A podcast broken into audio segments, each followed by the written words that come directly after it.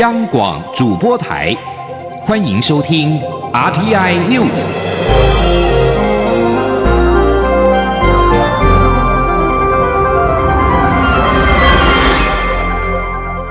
听众朋友您好，欢迎收听这节央广主播台提供给您的 RTI News，我是张顺祥。继一方水果茶、一方个表之后，台湾手摇饮料店纷纷陷入到政治风波。对此，蔡英文总统表示。中国以政治介入商业经贸是害人害己，呼吁中国及时收手。请记者杨文军的采访报道。一方水果茶事件发酵，台湾不少手摇饮的品牌被网友爆料，在中国大陆的社群媒体都曾经刊文，要不就是支持一国两制，要不就是说来自中国台湾。蔡英文十号在高雄市参拜文武圣殿时，接受媒体访问表示，中国以政治力介入很多商业经贸活动是众所皆知，且越来越剧烈，此举是害人害己，呼吁中国及时收手。他说。up 那这也是为什么各国对中国都戒慎恐惧啊，甚至于有一些呃都采取了抵制的措施啊。那么中国以政治介入商业，以政治介入经贸这些事情啊，其实是害人害己了哈。那我相信呃呃，我们大家都可以看得很清楚。那我也呼吁中国及时的收手，那不要再这样子的干预商业跟那个经贸的这些呃交往。此外，针对路透社报道，中国国务院台湾事务办公室至少付费给五家台湾媒体做新闻置入。总统表示，中国对台湾的渗透其实是无所不在，中国介入台湾媒体影响报道或整个生态时有所闻，台湾社会非常忧心。路透社的报道某种程度证实这些忧虑非空穴来风。蔡总统说：“希望人民特别警觉这类的渗透，一起在第一时间厘清或消除假消息、假讯息的流通，这是保护民主最重要的事。”他也呼吁媒体共同保护媒体公正、客观，让民众信赖媒体，也可以反映社会声音。中央广播电台记者杨文军报道。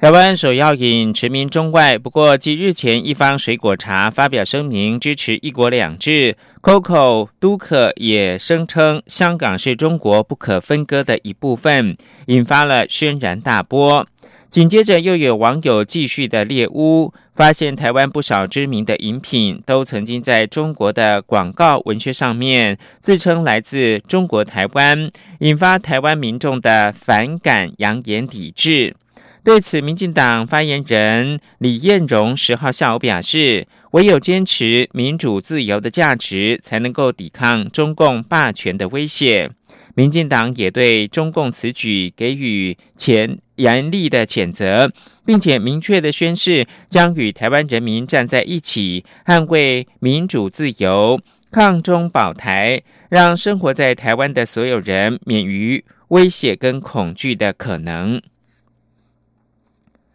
蔡英文总统十号参拜了高雄文武圣殿，受到现场民众热烈欢迎。他致辞的时候表示，民进党执政三年有成，除了台商回流投资申请金额破新台币五千亿大关之外，政府八月加码补助二到四岁育儿津贴，过一阵子还将宣布长照三点零的政策，让人民有感，加码照顾老人家。预估每年会编列三百到四百亿元的预算。蔡英文也表示，过去两年来，政府预算都有结余款，代表政府花钱很小心。今年编列下年预算的时候，更是二十二年来第一次编了平衡预算，也就是税入跟税出是打平的，政府不用再借钱。基本工资审议委员会将于十四号登场。全国产业总工会秘书长戴国荣十号表示，劳方委员内部日前已经初步讨论，希望基本工资调整至少百分之五。工商协进会理事长林柏峰则认为，本劳跟外劳薪资要脱钩，调薪的部分应该调整对公司有贡献的，而不是齐头式的调整。请记者杨文君的报道。现行基本工资为时薪新台币一百五十元，月薪两万三千一百元。劳动部将在十四号召开基本工资审议委员会，讨论是否调涨基本工资。劳动部也在日前依照惯例，和资方及劳方委员碰面，了解双方想法。七大工商团体表达基本工资能不调就不调的立场，而劳方委员则一致都希望基本工资能调涨。全国产业总工会秘书长戴国荣受访时表示，劳方委员内部日前已经初步讨论，希望基本工资调涨至少百分之五。而今年全国产业总工会一样是主张依照二零一八年最低生活标准乘以就业抚养比公式来调升基本工资。如果依照公式，将得出。月薪两万九千一百九十九元，时薪一百六十九元。他说：“今年的条幅至少要高于去年的百分之五。”蔡总统去年一月四号，他有特别提到，要解决台湾低薪的问题，那企业利润应该跟劳工共享。工商协进会理事长林柏峰认为，基本工资能不调就不调，而且基本工资实际受惠的劳工只有三十万人，建议本劳跟外劳薪资要脱钩。他也说，企业愿意调高薪水，但是是调高对公司有贡献的，或是年资长的，或是有技术性的员工，而非齐头式的调整。台湾大学国家发展所副教授辛炳龙则指出，依照消费者物价指数及外食消费指数经济成长。率来计算，估计本次基本工资至少应该调涨百分之三。若能在往上调整百分之一到百分之二，也是合理的范围。不过，他也点出，去年时薪调幅高于月薪，一旦时薪月薪调幅不同步，恐怕会导致雇主不愿用调幅较高的时薪聘用部分工时劳工。中央广播电台记者杨文君台北采访报道。继续把新闻焦点关注到香港反送中示威者十号晚上采快闪多点联动策略，在大埔、大围、沙田、红隧、尖沙咀、黄大仙跟荃湾等地抗议，港警则是速战速决，以催泪弹推进。在短兵接触之后，示威者就撤离，转到新的阵地。至于今天在。港岛东发起游行，遭到香港警方反对之后再提上诉。公众集会及游行上诉委员会十号一致裁定驳回上诉，维持警方原有的决定。加上港岛东据传有福建帮你上街，是否引爆冲突备受关注。十号晚上快闪抗争在今天凌晨之后趋于平静。港府发表声明表示。持续的非法活动已经大大影响市民的日常生活，示威者行为不但违法，也罔顾公共秩序，警方必定严正执法。暴力违法示威者也应该受到法律的制裁。中国民用航空局九号对香港国泰航空发出飞安的警示。该公司十号晚上证实，日前参与反送中抗争被控暴动罪的机师已经被停飞，两名泄露港警航班的地勤员工也已经遭到解雇。香港警方在七月二十八号的反送中抗争里面拘捕四十九人，有四十四个人被控暴动罪。其中包括了国泰航空的廖姓副机师，因为工作的性质，法官允许他在当勤时间能够离开香港工作。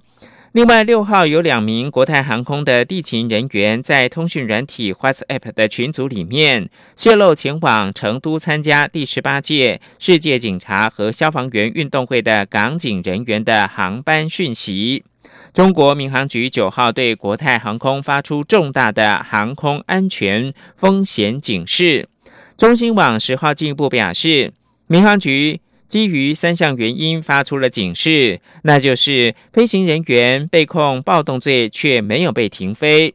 员工恶意泄露航班旅客的资讯，还有就是部分员工近日参与罢工跟停飞。继续关注的是，俄罗斯总统普廷首度担任总理，同时也登上了全球政治舞台二十周年。如今成为专制强人的普廷，当初是如何崛起并且巩固权力，受到各界关注。而普廷现在依然没有让渡权力的迹象。但支持率节节下滑的他，要继续的掌权，仍存在隐忧。请听杨昭燕的专题报道。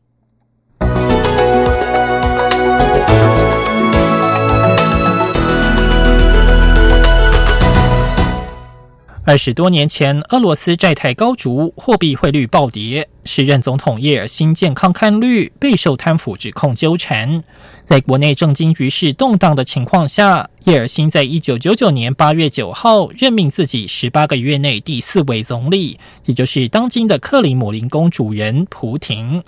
普廷出身工人阶级家庭，曾经担任前苏联情报机构 KGB 驻东德干员。虽然他在获任总理职位之前担任联邦安全局局长，仍非俄国家喻户晓的人物，但叶尔辛力挺普廷作为接班人。根据美国之音，叶尔辛曾经致电当年的美国总统克林顿说：“我确定你日后会发现他是个深具资格的伙伴。”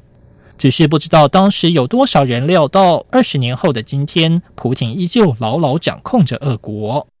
今日的普廷政府经常被控专制独裁、钳制异议、强势作风，充满争议。其实，普廷的铁腕从他掌权后不久对车臣分离主义者的行动便可看出端倪。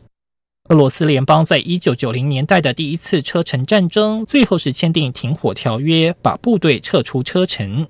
一九九九年，在叶尔辛拔卓普廷当总理不久之后，包括莫斯科在内的城市接连发生公寓大楼爆炸案。普廷把矛头指向车臣分离主义恐怖分子，下令对车臣发动空袭。美国之音与法新社指出，有人认为爆炸案的幕后黑手其实是俄国情报单位，目的是要找到理由再度攻打车臣，夺取控制权，并行塑普廷能够恢复秩序的领袖形象。这种说法是否属实仍有疑问，但美国史丹佛大学胡佛研究所学者登洛普也同意，当年的爆炸案确实有助普廷崛起。普廷接着在二零零零年三月正式透过选举成为总统，得票率百分之五十三。日后，普廷更是一路以总统、总理身份，从上个世纪末统治俄国至今。近五年来，普廷坐镇的克宫并吞克里米亚半岛，被控干预美国大选，还被怀疑涉及在英国毒杀前双面谍斯克里帕尔一案，与西方关系恶劣。不过，法新社引述专家回顾，二十年前普廷对于西方的态度与今日颇为不同。依据俄国政治分析家卡拉切夫的说法，普廷上任之初曾经准备好跟西方合作。但二零零四年出现乌克兰的橘色革命是个转捩点。当年俄国支持的乌克兰总统候选人被控透过舞弊胜选，引爆抗议。普廷则怀疑是西方政府在背后策动，致力削弱俄国对前苏联卫星国的影响。再加上当时西方蔑视俄国的态度，以及西方日后干预伊拉克、利比亚局势，都让普廷对西方的态度转趋敌对。在掌权二十年之后，现年六十六岁的普廷，本届任期还有将近五年，到二零二四年才结束。法新社并引述专家分析，届时年过古稀的普廷仍不太可能完全放弃权力。普廷阵营之后可能会成立某种集体机构来领导国家，让普廷继续担任该机构的首脑。然而，在俄国政坛呼风唤雨二十年的普廷，并非没有隐忧。二零一二年，普廷再度从总理转战总统时，曾经有成千上万的莫斯科人走上街头抗议。这幅景象在过去两个星期重演。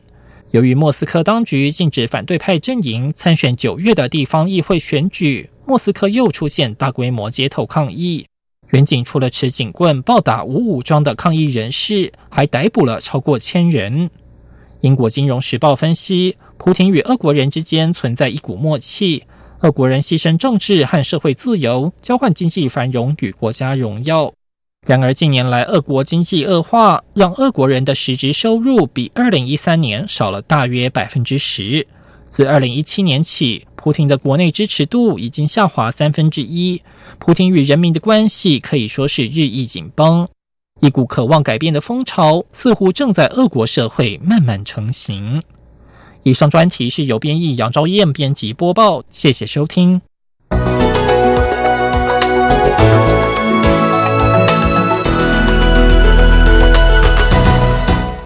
今年夏天，西欧遭逢两度的热浪，许多城市创下新的高温纪录。酷暑影响人体，众所皆知。欧美的研究员认为，炎热跟人的心理也有关，像是容易生气跟压力。今年六月底跟七月底分别出现热浪席卷了西欧，尤其七月底的热浪在法国许多地方造成超过摄氏四十度高温，范围之大前所未见。巴黎气温最高达四十二点六度，打破一九四七年的四十点四度的记录。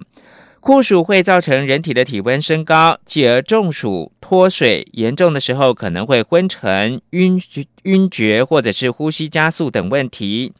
然而，除了一般人所知对身体造成的潜在伤害之外，气温过高对人的精神状态可能也会有影响。研究表示，人的攻击性跟热浪之间的关系可能跟睡眠的品质有关。当热浪来袭，夜里不降温，人们睡得越来越不好，就越来越易怒。这里是中央广播电台台湾之音。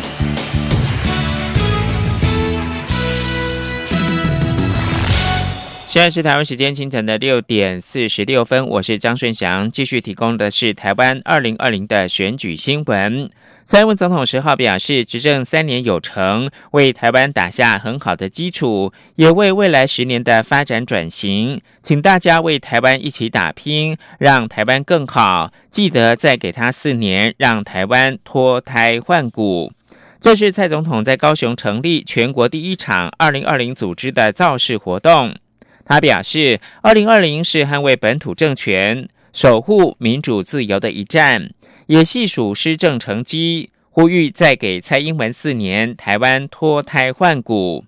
蔡总统在致辞的时候说明，执政团队三年来在照顾人民、发展经济等各项施政与成果，尤其在今年五月是有史以来最大规模的减税。蔡总统问大家有没有感受到时，现场大声的回应有。蔡总统说，今年第二季的经济成长率是亚洲四小龙的第一名，也表示我们的经济可以适应，并且面对美中贸易战，国际大厂加码投资台湾，台商也回来投资。蔡总统指出，二零二零全国第一场组织的造势活动选择高雄，选择牙医界，具有特别的意义。他说，和牙医界有很深的渊源。并且感谢牙医师不停的与卫生福利部长陈时中一起为台湾加入 WHA 而努力。另外，在国民党方面，针对媒体报道郭台铭跟王金平两人的共同友人透露，双方将于下个星期碰面，讨论二零二零总统选战正副搭档的问题，看看究竟是要郭王配还是王郭配。对此，郭台铭办公室十号下午发出书面声明，否认这项报道，并强调郭台铭迄今并没有任何与大选有关的计划。红海集团创办人郭台铭角逐国民党总统候选人失利之后，神隐迄今一个多月，不仅不理会代表国民党出征二零二零总统大选的高雄市长韩国瑜，也不甩国民党主席吴敦义。反倒跟国民党另一位志在大位的立法院前院长王金平互动频频，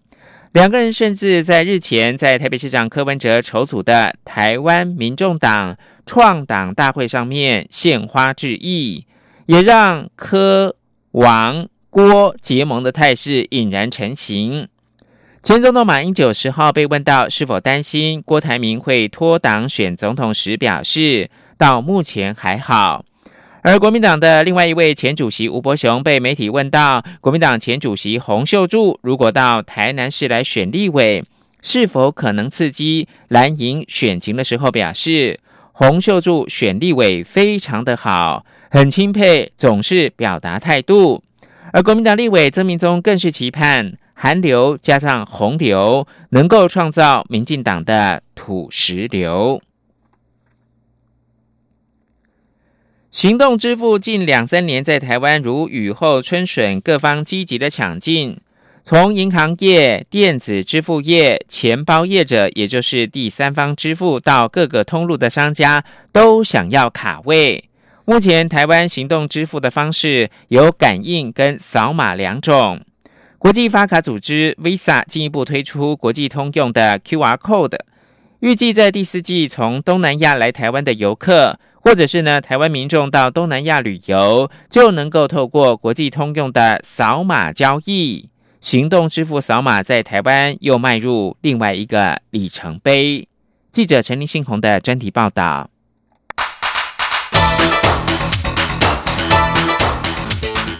专题报道。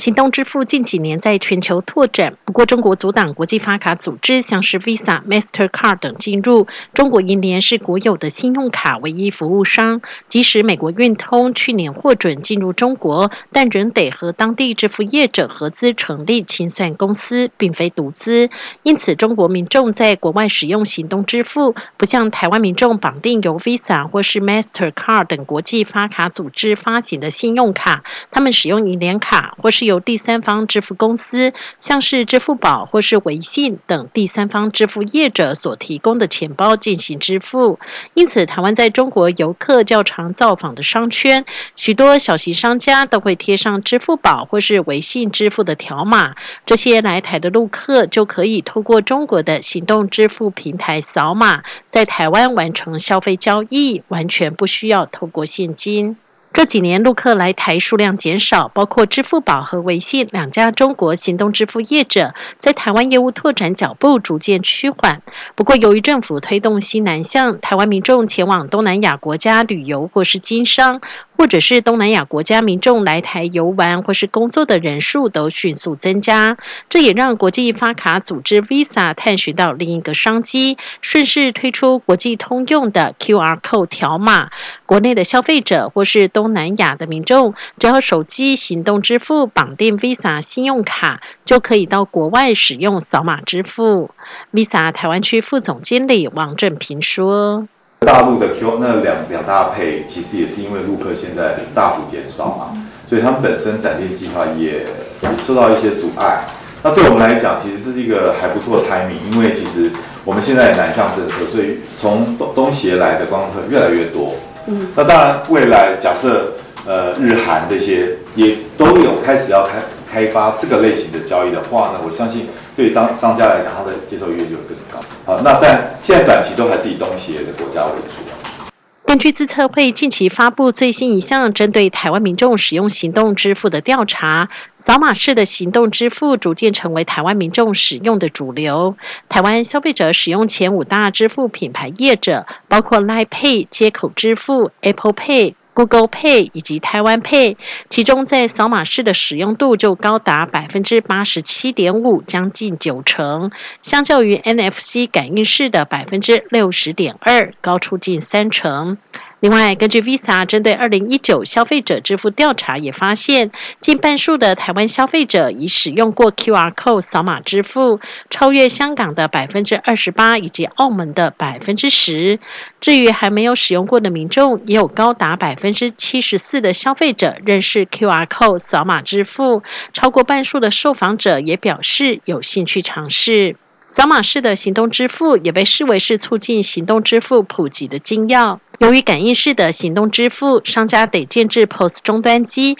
程序较为繁琐且占店家柜台空间。但是使用扫码支付，商家只要张贴一张 QR code 贴纸就可以加入。即使将是营业额够大的街头艺人，也可以申请 QR code 收受打赏的费用。Visa 推出的国际通用 QR Code 条码，只要 Visa 在任何一个国家开通，民众到哪个国家旅游就可以跨境扫码完成交易。首批于第四季开通的国家包括泰国、越南、柬埔寨以及南亚的印度。Visa 台湾区副总经理王正平说：“当然，很重要的是，只有在台湾用是不够的，我们希望跨境。这就是我们很快的就会跟其他台湾自有品牌。”差异化的一个地方，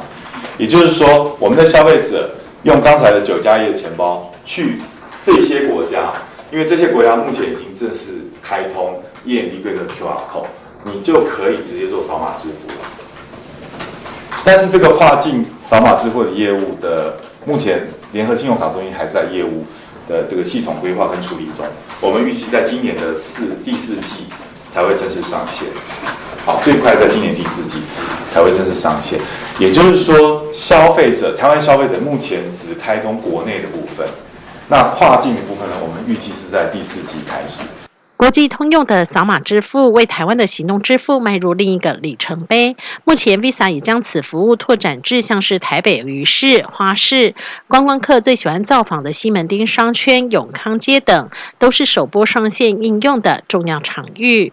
目前，台湾国内行动支付市场有透过 NFC 的感应式支付，也有扫码式的支付。在国际通用的扫码支付 QR Code 上线后，也让行动支付市场更加完整。不过，学者认为，行动支付的方式推陈出新。目前，台湾民众最常使用的扫码支付，在经历过一段时间后，也可能逐步被取代。正大金融系教授殷乃平说：“根据这个欧洲他们那边的发展啊，应用 AI 到了一些这个呃所谓指纹，就是手掌的掌纹或者人面的识别系统，这样子一来的话。”这个我们现在看到这个 QR code 这些东西啊，慢慢的也会被淘汰掉了。发展到那一步的话，当然需要时间啊。这个所以呃，欧洲那边发展的蛮成功的，所以按照目前的这个 AI 的这个运用的情况来说，大陆可能也会很快就走上这条路。我们台湾当然会呃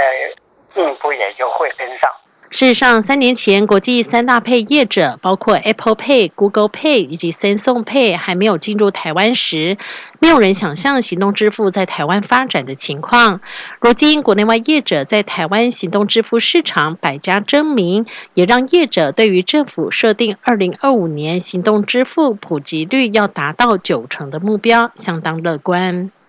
中央广播电台记者陈林信洪报道。